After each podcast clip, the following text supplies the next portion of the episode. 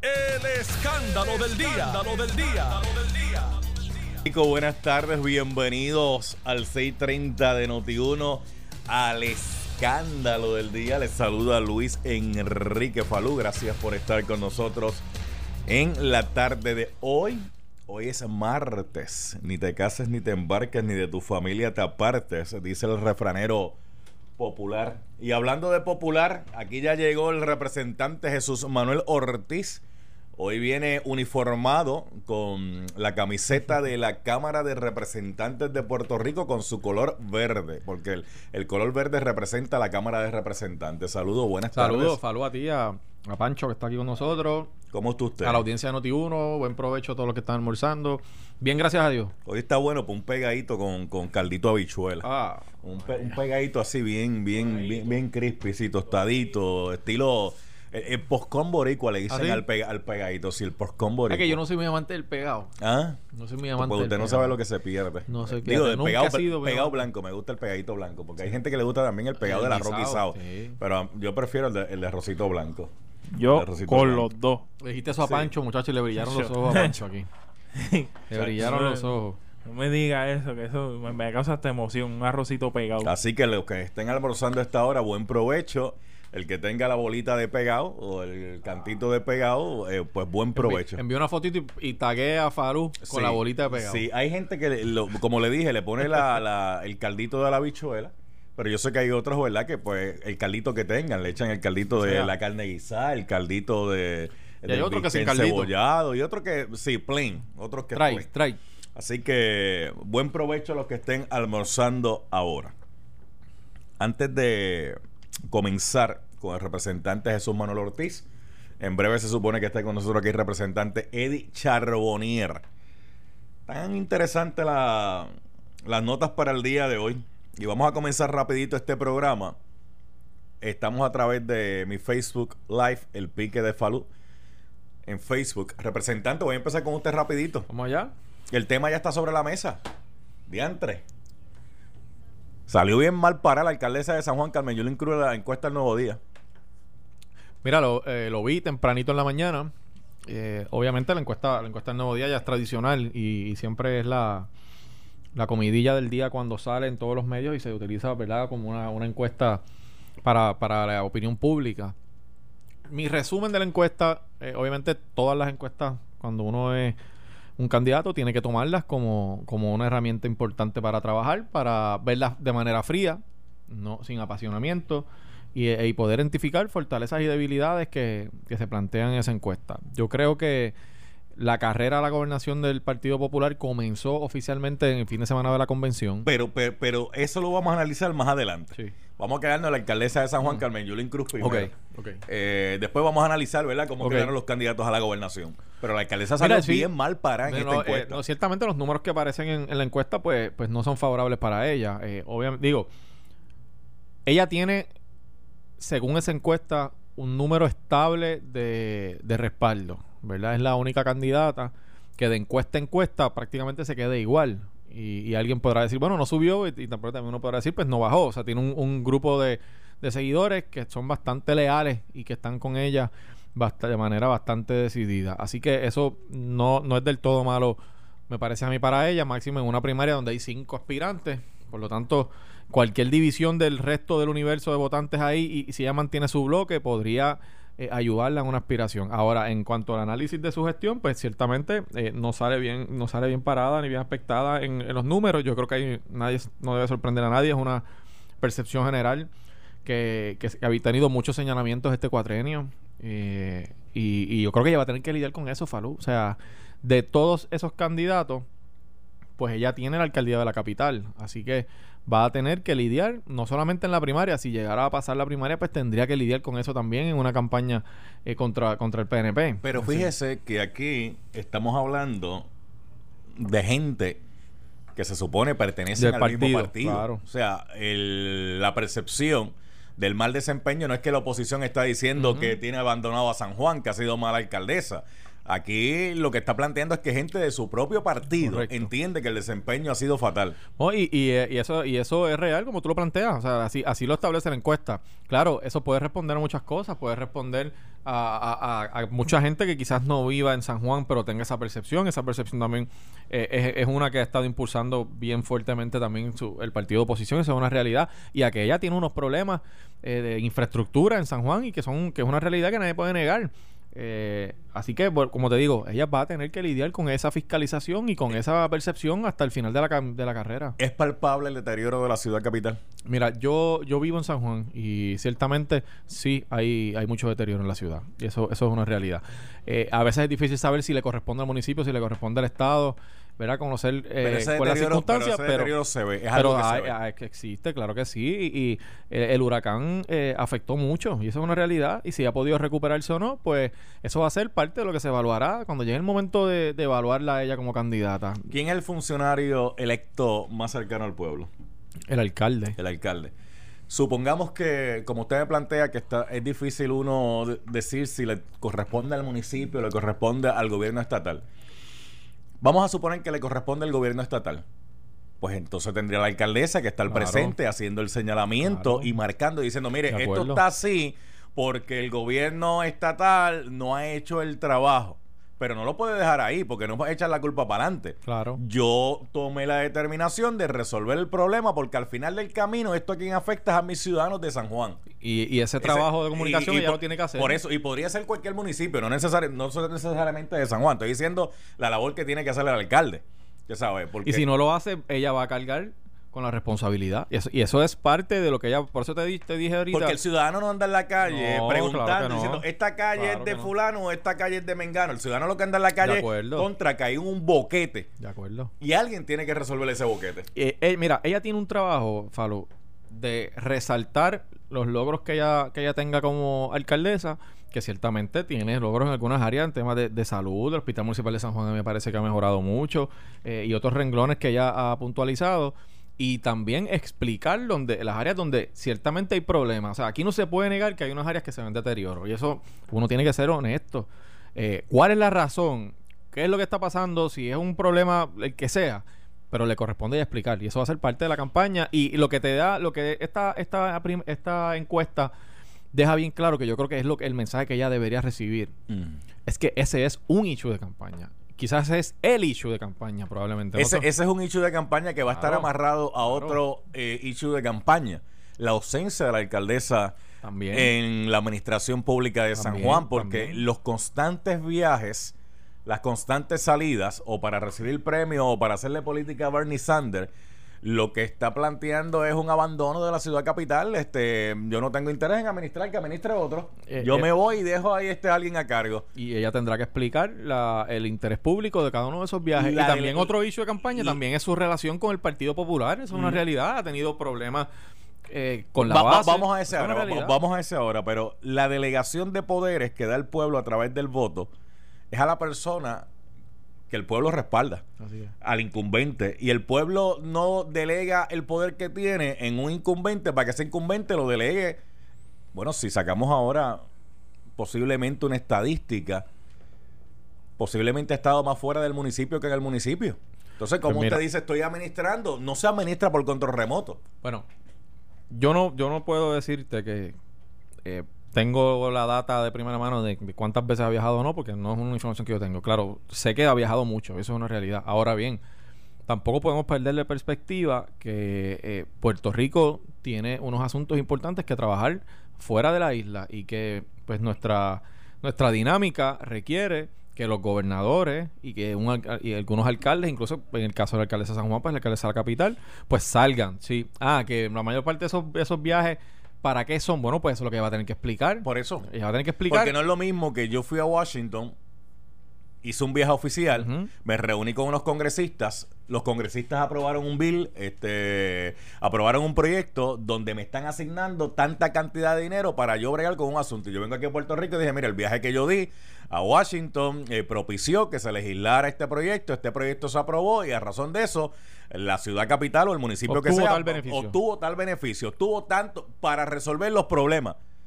Pero esa, no, esa no ha sido la Bueno, constancia. vol- volvemos, en esa, en esa cantidad de viajes deben haber algunos viajes relacionados con algún tipo de gestión como esa, deben haber otros viajes como hemos visto públicamente que, que ellos mismos lo han informado, el municipio, eh, y ya tendrá su explicación, Falú, hay veces que tú puedes eh, mantener, y que, que yo tengo que, esa hay que concedérsela a ella, o sea, eh, el tema de la lucha por la recuperación y del interés de Estados Unidos en la recuperación de Puerto Rico, tuvo la tuvo como protagonista a ella en muchas ocasiones. Y, Bueno, pero el y eso, eso es una realidad. Pero el protagonismo no realmente fue por eh, la gestión que estaba realizando a favor de.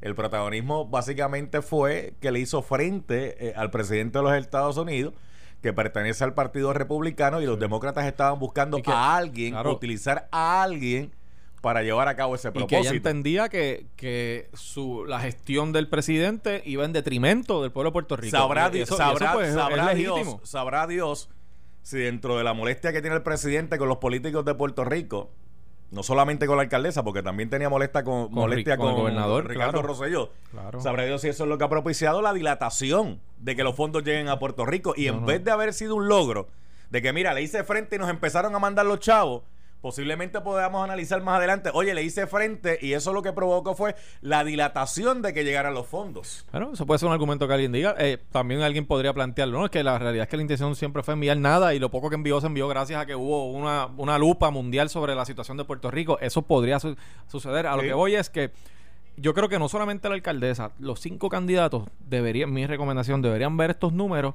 de manera fría, de manera eh, que le puedan sacar provecho en términos de en qué áreas ellos deben fortalecer su mensaje o su desempeño. Vamos al Y- otro, vamos al otro punto que usted ha querido llegar a él, ¿verdad? Yo, ¿Cuál? y lo he, estado, di- lo he estado dilatando un tanto. Ajá. Bueno, el de los candidatos. El de los demás candidatos. Sale Eduardo Batia, eh, Sale- bien aspectado. sí, sale muy bien ahí. esta encuesta. De hecho, ya abrió la puerta para decir que no cierra la posibilidad de que otro de los aspirantes lo pueda acompañar en una dupla. O sea, yo la gobernación, otro de los aspirantes, Claro. pues que me acompañe a la comisaría residente, que esas negociaciones se dan y se, Se están da. dando. Y son legítimas. Sí, eh, vamos, analice ese punto. Bueno, yo primero, el... yo tengo que decirte que obviamente Eduardo Bate sale muy bien en esa encuesta. Eh, los demás, aunque, por ejemplo, el caso de Charlie, ya hablamos de la alcaldesa, el caso del alcalde Charlie Delgado, yo creo que aunque, aunque sale en un tercer lugar, eh, aumenta casi cuatro veces el número, digo cuatro veces, el número que tenía en la encuesta anterior. O sea, eh, pero lo que pasa es que viene de bastante atrás. Así que en ese sentido, tampoco es que sea un mal número para él. Yo creo ¿Y que. cómo le podría ayudar a él que la alcaldesa sale mal aspectada y que los dentro del Partido Popular digan, los, popu- los mismos populares digan, oye, espérate, et- esto nos puede afectar porque mira, hasta incluso dentro del Partido Popular no está saliendo bien, pues imagínate entonces en un electorado a nivel general, con- eh, ¿Te refieres a él o a la a, alcaldesa? a la alcaldesa. alcaldesa. Porque Es que eso- eso lo- eso lo veremos Delgado en la próxima viene parte. subiendo, pero mientras Charlie Sí. Delgado viene subiendo, Carmen Yulín eh, viene bajando. O sea, estamos hablando... ¿Cómo se de- quedó estática realmente de encuesta Eh, si encuesta? usted se queda igual, viene bajando. Porque en la vida, cuando uno está en una posición, es para subir, no para bajar. Y Claro. si se queda en el mismo lado, usted no está demostrando progreso. Claro, es menos malo estar estable que, ca- que Claro, en caída, claro, ¿verdad? Así que claro. eh, yo creo que Pero, todos... no, hay una, pero sí. no hay una demostración de progreso. No, no hay una Porque demostración, progreso no, hubiese no, sido, no. hubiese aumentado Aumentar los puntos. numeritos. Claro, aumentar el punto. Claro, ciertamente al no correr Bernier, pues esos electores buscaron otros candidatos, o, o eso es la verdad lo que denota la encuesta. Y, y yo te tengo que decir que a mí lo que me sorprende de la encuesta, no, ma- no, no tanto es el orden en que llegan, uno lo ve más o menos que la pelea está más o menos en, en- en esos tres candidatos, pero me pareció que el margen es amplio y yo, yo pensaría que el margen realmente es menor de, de sea quien sea el que vaya a ganar, ¿verdad? Estamos hablando de 11 puntos aquí en, en ese según la encuesta.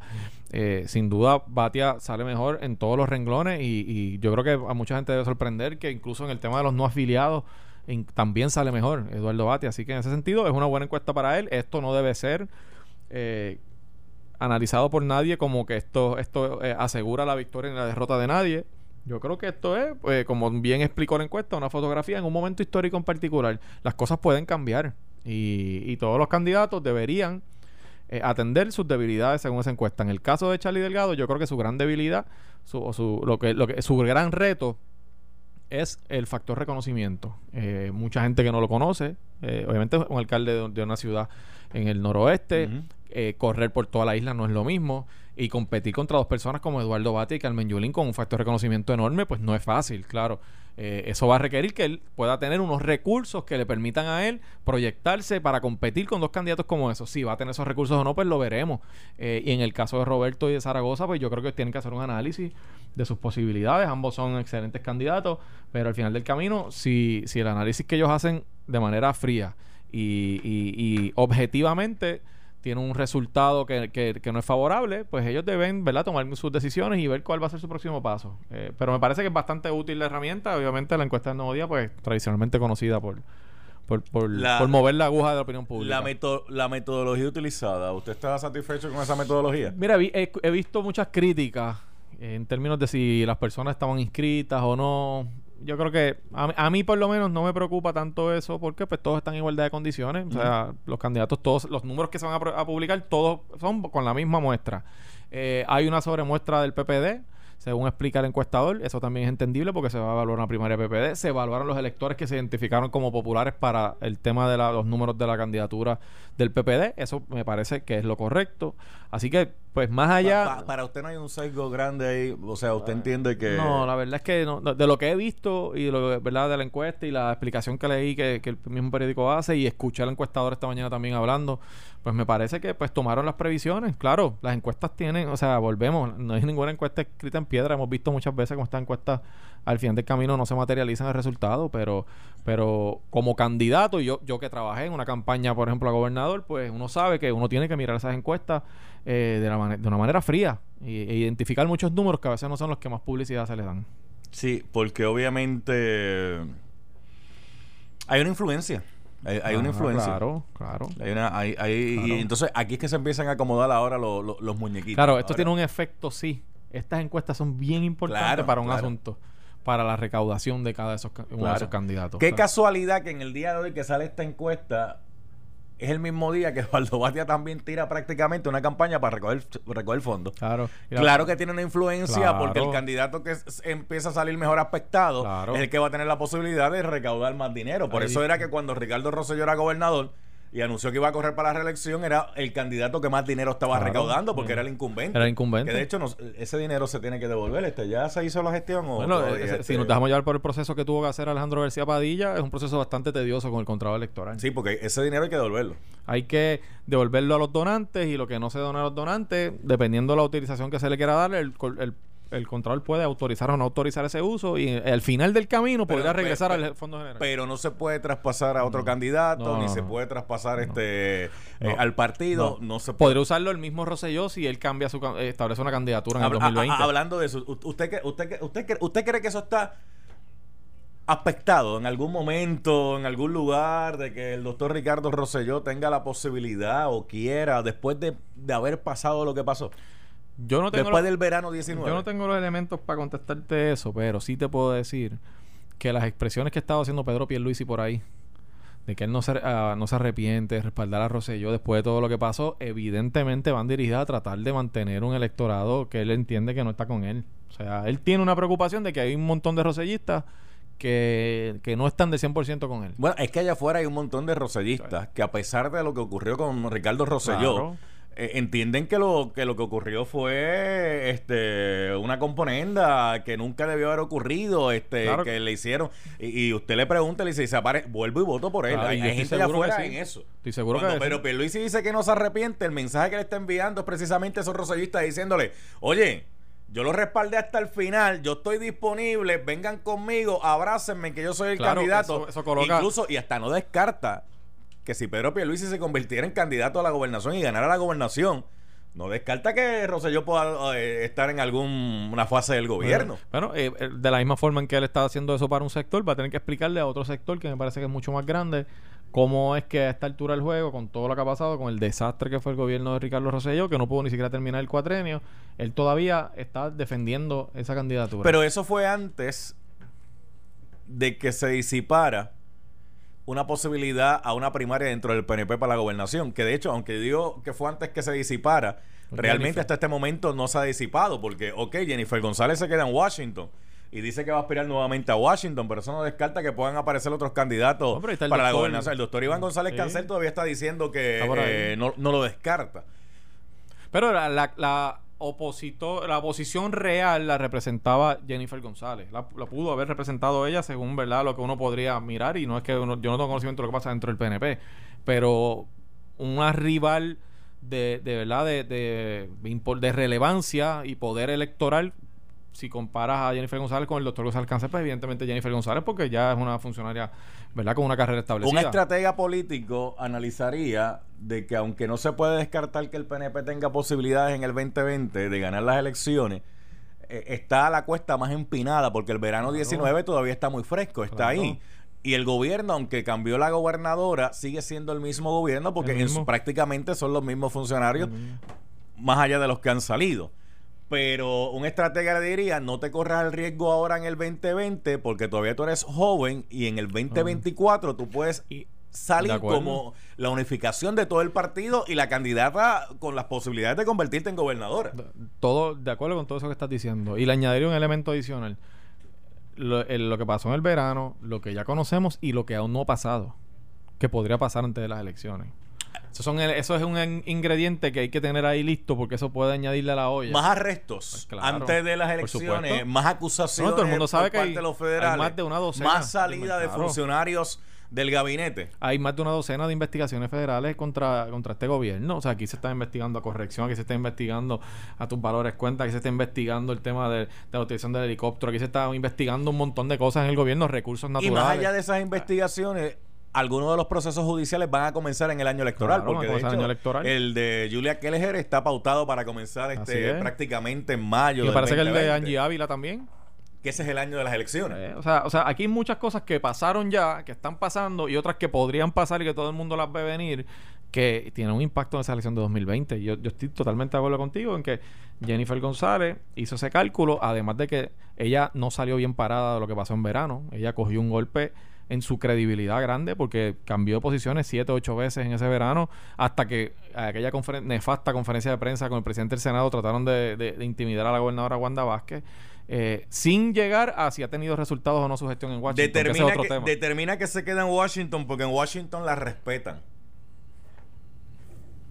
Bueno, sí. ¿Por qué esa expresión? ¿Por, por, por qué? Bueno, porque es que no ha tenido ningún resultado. Para Falú. los, que, para los que están viendo a través de mi Facebook Live, el pique de Falú, se habrán percatado de la, de la respuesta corporal El body del represen- language, sí, el del- body del language. representante Es que- Jesús Manuel Ortiz. Es que no ha tenido ningún resultado. O sea, yo quisiera que alguien. No ha me dijera- tenido ningún resultado. No. Mira, su, su, su principal proyecto, o sea, eh, Es- lo que ella le ha dedicado sí o no. más esfuerzo en su gestión. Estadidad, sí o no. A lo que ella le ha dedicado más esfuerzo en su gestión ha sido el tema del estatus y, y la realidad es que sus los proyectos que radicó, miremos los primeros dos años del cuatrenio, con todo el aparato gubernamental federal de- en manos del gobierno republicano, siendo ella republicana y teniendo un gobernador estadista y no pudo siquiera lograr una vista pública allí, una sola vista pública no logró. O sea, eh, podemos mirar la gestión de Jennifer González uno a uno y más allá de anunciar fondos que todo el mundo sabe que no es que los consiguió ella, es que por ley federal se le informan a los congresistas primero y los congresistas tienen esa información y lo sacan rápido. Pues más allá de eso. Pero todos los comisionados hacen eso. Bueno, Y por eso- Todos los eso. comisionados reclaman Sí. de que yo logré. Sí, eso es muy Porque- cierto. Porque Eso es muy eh, cierto. eh, eso, no, eso no es nuevo. Eso es muy cierto, pero, pero como ella también lo ha hecho, pues lo tengo que decir de esa manera. Eh, en ese sentido, yo creo que ella sabe que ella no estaba bien aspectada en esa carrera de gobernación y, y, y como dicen por ahí, se fue, jugó safe. Jugó safe y prefiere quedarse entonces a aspirar nuevamente a Voy a hacer la pausa. Al regreso de la pausa, eh, ya llegó el representante de Charboniel. Representante, saludos, buenas tardes. Buenas tardes, Falú. Buenas tardes a Jesús Manuel, los ¿Qué, amigos que ta- qué- qué- qué tapo- qué tapón lo cogió? Bueno, realmente en el viejo San Juan. Ahí fue meterle más demasiado Oye, no saliendo. sé si después de la pausa, pero creo que acaban de salir, eh, como la parte de la encuesta ahora, los Sí. números de la gobernadora. Sí, vamos ahí, vamos ahí, vamos ahí. ya Vamos a ver cómo Va- sale Vamos eso. ahí. Pero vamos a hacer la pausa, regreso de la pausa. Continuamos con el representante Jesús Manuel Ortiz, representante de Charboniel. Voy a tomar varias llamadas del público para que puedan reaccionar. Pero, Pa- Pancho, Georgie Navarro viene a este programa y hace noticias. Primero vino y dijo que él solamente contrata PNP en su oficina. Mire, y aunque eso suena chocante, en el asunto político partidista, la legislatura y la Comisión Estatal de Elecciones funcionan como cuerpos políticos. Eso no son agencias de gobierno. En las agencias de gobierno hay unos criterios, ¿verdad?, para contratar muy distintos a como pasa en la Comisión Estatal de Elecciones y como pasa en la legislatura. Imagínese Jesús Manuel Ortiz contratando a Edith Charboniel como su principal asesor. O viceversa, Jesús Manuel, Edith Charboniel contratando a Jesús Manuel Ortiz como su principal asesor. Con visiones distintas con pensamientos distintos de cómo se debe llevar a cabo la política pública en un cuerpo político. No estoy hablando de un, porque la legislatura no se Es mide. otra cosa. Sí, es otra cosa. Pero bueno, lo que quiero decir, pues eso se pegó y hizo noticias, estuvieron corriendo por ahí, incluso lo volví a repetir que soy de rayo. Mira, ¿cómo se llama el hijo de Rafael José y de Magali Carrasquillo? Juan, Pa- Juan Pablo Díaz tiene una página en internet que hace sátira política.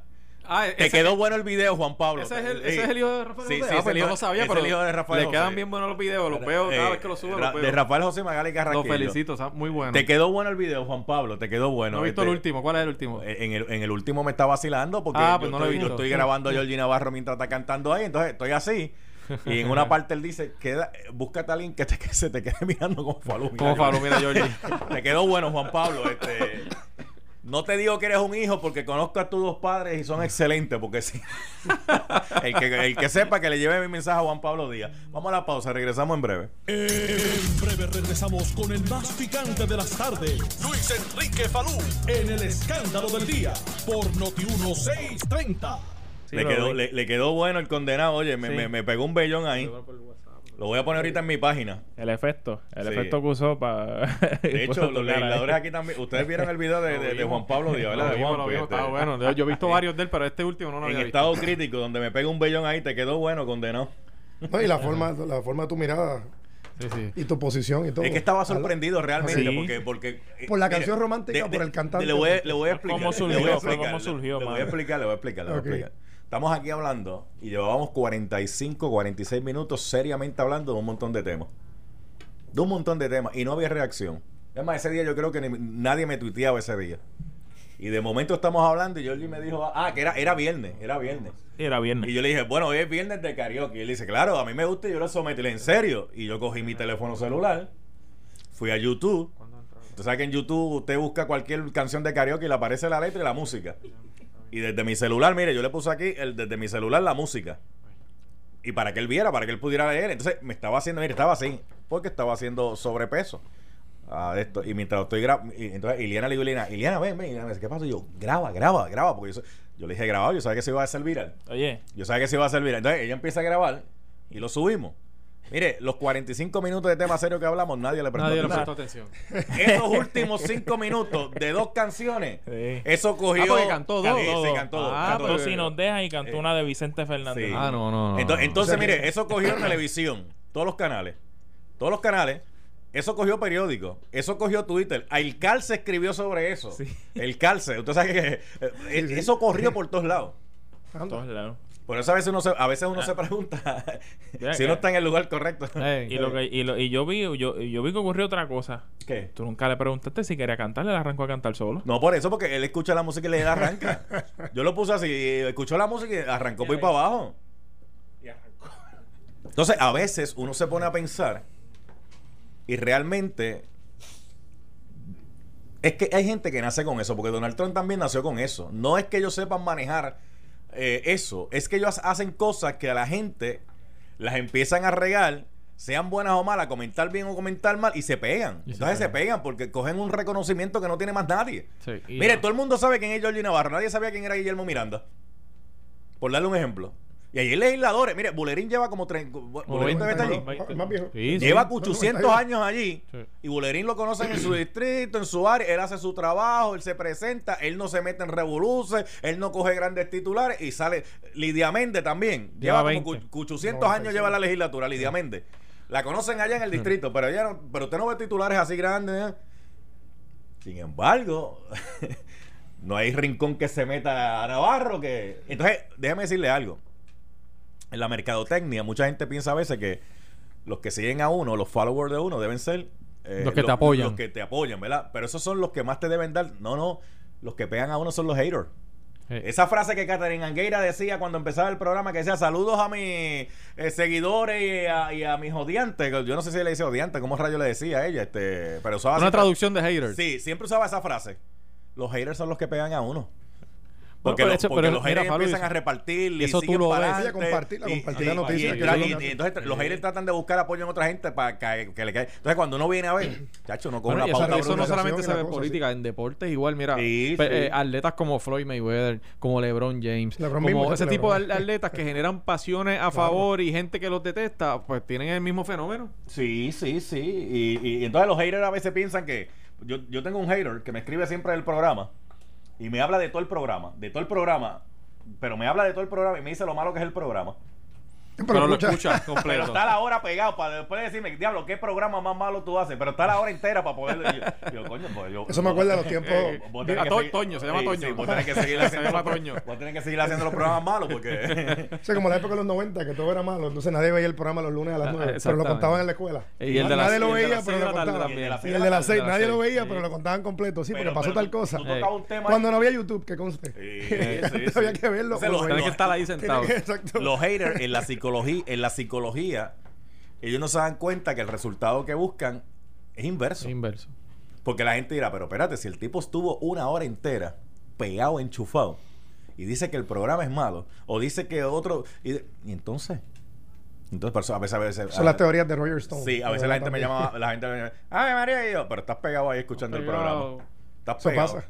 Sí. Bueno, inclusive te voy a decir más, en la política pasa usualmente, los primeros que no le gusta tu trabajo son los primeros que llegan a la reunión y llegan temprano. Tú citas una reunión, pasa hasta los partidos. Sí, pero ahora y te- los que no te siguen, si tú citas hasta las 6, a las 4 están en primera fila esperándote. Y yo, caramba, pero eso hay amor, ¿verdad? El amor es bueno. Porque- Di- di- Dicen que hay una línea fina entre el amor y el odio, es que ¿verdad? el hater, el hater, eso pasa. el hater es alguien que admira a alguien, pero no se atreve a decírselo. Entonces lo trata de manifestar de una forma para tratar de llamar la atención. Es que es curioso, es un buen tema Sí, para un programa. sí. Bueno, a más hasta con la obra. A veces hay cosas, no, tú hiciste tal cosa, a mí se me había pero, pero no me gustó cómo quedó. Bueno, Mire, pues, cuando. Donald Trump dice algo, cuando Donald Hay un Trump- refrán que dice admiración con rabia. Exacto, bueno. cuando Donald Trump dice algo, corre más.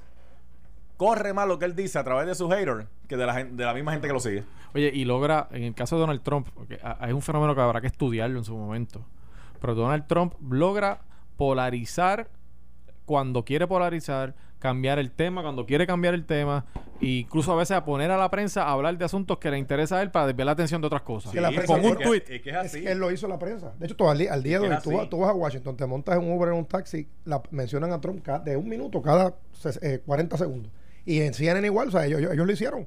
Y después se quejan. Por eso hay que tener mucho cuidado también en la fiscalización, porque a veces Porque tú te- terminas producto. haciendo tu, Tu rival. tu- tu rival. Es Y, y- y aquí, y aquí hemos tenido ejemplos de historia política de cuando se quieren burlar de uno y lo hacen famoso. Roselló con la Macarena, Roselló papá. eh, y Sila con el Mira qué linda. Y, Y Aníbal el con mismo Aníbal con el alacrán con se el ponían a alacrán. hacerle. Y el caballo también. Carlos Romero, cuando le pusieron caballo, no fue porque era buena gente. Era, era una manera de Hernández bueno, faltarle respeto. Y miren, de- vamos el a seguir, vamos a caballo seguir. le sacó rating a eso. Como Vamos a seguir, vamos a seguir. Vamos, Eso va- pasa. vamos a seguir. Bueno, como el, el representante de Charboniel llegó tardecito, qué pena, no voy a poder opinar de los temas que discutí con Jesús Manuel Ortiz. Fantástico, el programa es tuyo. Yo estoy aquí siempre. No, no, no, ponga esa cara, no ponga esa cara, no, no, no ponga esa cara. Este, si yo sé que usted está loco por hablar Bueno, de- después que, después que no está- me mire, después que no me mire como tú miras a Georgie Navarro. Cuando yo empiezo a hablar, no me hagas así, por favor. u- Usted está, usted, usted está loco, loco por hablar de las cocotas que se dio Carmen Yulín en la encuesta. Pues fíjate, si supiera que yo con la, la encuesta, yo siempre digo y pienso que son instrumentos de trabajo. Eh, depende de quién las hace, cómo las hace, con qué intención.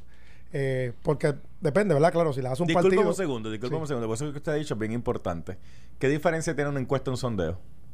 Bueno, es que se supone, la, la encuesta se supone, se presume que sea científico, lo más científico posible. Tienen que utilizar métodos supone, científicos, ¿verdad? Para sustentarla. eh, Los sondeos no se, es se han convertido en cosas de entretenimiento. No, correcto, no es espontáneo. Se supone que una persona no vote más de una vez. Ajá. Que tú te asegures que si la persona dice que es de San Juan, sea de San Juan realmente. Si dice que es popular, que por lo menos se identifique como popular. Hay unas preguntas Eh, pa- que- para metodológicas cli- que para- uno sigue claro. para, para clirear. Claro. eh, no sería Sí, bueno, sí, limpiar para un li- poco, establecer que la persona que la la- exacto la persona que va a contestar la pregunta realmente eh, sea de lo que se le está preguntando porque de qué vale que el de Ponce me diga que no va a votar por un candidato en San Juan Y hay, y hay un elemento bien importante que la gente no habla de las encuestas y es lo, lo que se llama la calibración exacto de la Es- muestra. eso, eso es lo que estaba buscando Ahí es el tema importante. ¿Cómo tú calibras una muestra? Bueno, pues tú tienes, si es una encuesta electoral, pues tú tienes que eh, lograr que esa muestra sea lo más parecida posible a lo que es realmente el escenario de votantes. Por, ejemplo, por, eso fue que y se los hizo una de las lugares, preguntas claro. donde se cuestiona y dice, ah, pero es que le preguntaron a gente que no están inscritos. Esa Claro. gente no, van a- yo- yo te voy a se decir presume algo. que no van a votar. Y Pero pasa- como es para todos los candidatos, pues. Tú mencionabas ahorita el ejemplo, legisladores que llevan mucho tiempo que no lo conocen. Un ejemplo, si tú vas a Plaza Las Américas y preguntas por Bulerín, yo creo que el 0% debe saber quién es. Pero tú vas a Río Grande, a lo mejor lo conoces. O sea, que tienes que... Sí, ese sí. elemento siempre es clave. Mira, a En Roberto, a la Rivera, a Roberto Rivera me lo encontré yo en una farmacia. Andaba con una gorra puesta a- a- comprando unas cositas. Nadie de los que estaba allí sabía que Roberto Rivera era, eh, representante y que, del y que- lugar, y que había ¿sabes? sido. No, pero en el pueblo. Ah, bueno, eso es su pueblo, pues, allá, Era en el pueblo, ya sabes. Pero sí, importante, ¿verdad? El- y en el caso del, del periódico Nuevo Día, pues siempre he tenido la, eh, la, la particularidad que a veces pues suben candidatos y después según lo suben, después mismito más adelante lo- les pasan la factura. Se lo hicieron a Ricardo Rosselló, a Alejandro García Padilla, a Luis Fortuño y otros. Eh, pero sí es interesante verla el, más o menos, porque eso básicamente es una foto, sea en el Partido Popular, sea en el Partido No Progresista, qué está pasando al día de hoy, a un año de una elección, lo que le dé el espacio a los candidatos Pero, a, a pero compararlo. ahí hay algo curioso. Mire, de representante de Charboniel, uno entendería que si yo le pregunto en San Juan hay un deterioro, que el representante diga, espérate, Claro. aquí es que yo voy a sacar provecho porque yo soy de la oposición y yo lo que quiero, ¿verdad? Este, llegar yo y sacar esto. Déjame aprovechar. Ya uno ya tiene ese elemento de que la opinión viene cargada. Porque hay Pero- unos intereses políticos partidos. Pero cuando viene de los propios suyos, ya el mensaje es distinto. Ya, Sí, ya- no, no, ya- eh, Lo que, lo que pasa es que, mira, yendo al letrero de la ciudad, y es- y eso es un hecho, y eso tú lo vas a ver, no importa que sea no afiliado, independentista, lo que sea. Oye, ser alcalde no es fácil. Eh, eso, eso está claro. Pero tú ves alcaldes que hacen cosas.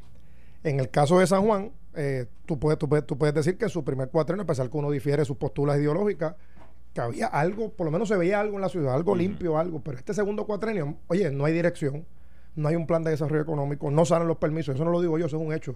Tú vas desde lo más sencillo que es el viejo San Juan, que es la cara de Puerto Rico, sucio, desorganizado, los adoquines por fuera, vas a las otras áreas, el re- la- las áreas verdes, que eso es algo sencillo también, que eso no requiere ni, ni las excusas del Banco de Fomento, ni requiere préstamo, eso es pasar trimel y ya, y recoger, la, y recoger la grama, eso no es una cosa que requiere ser astronauta, ni cosa que se parezca.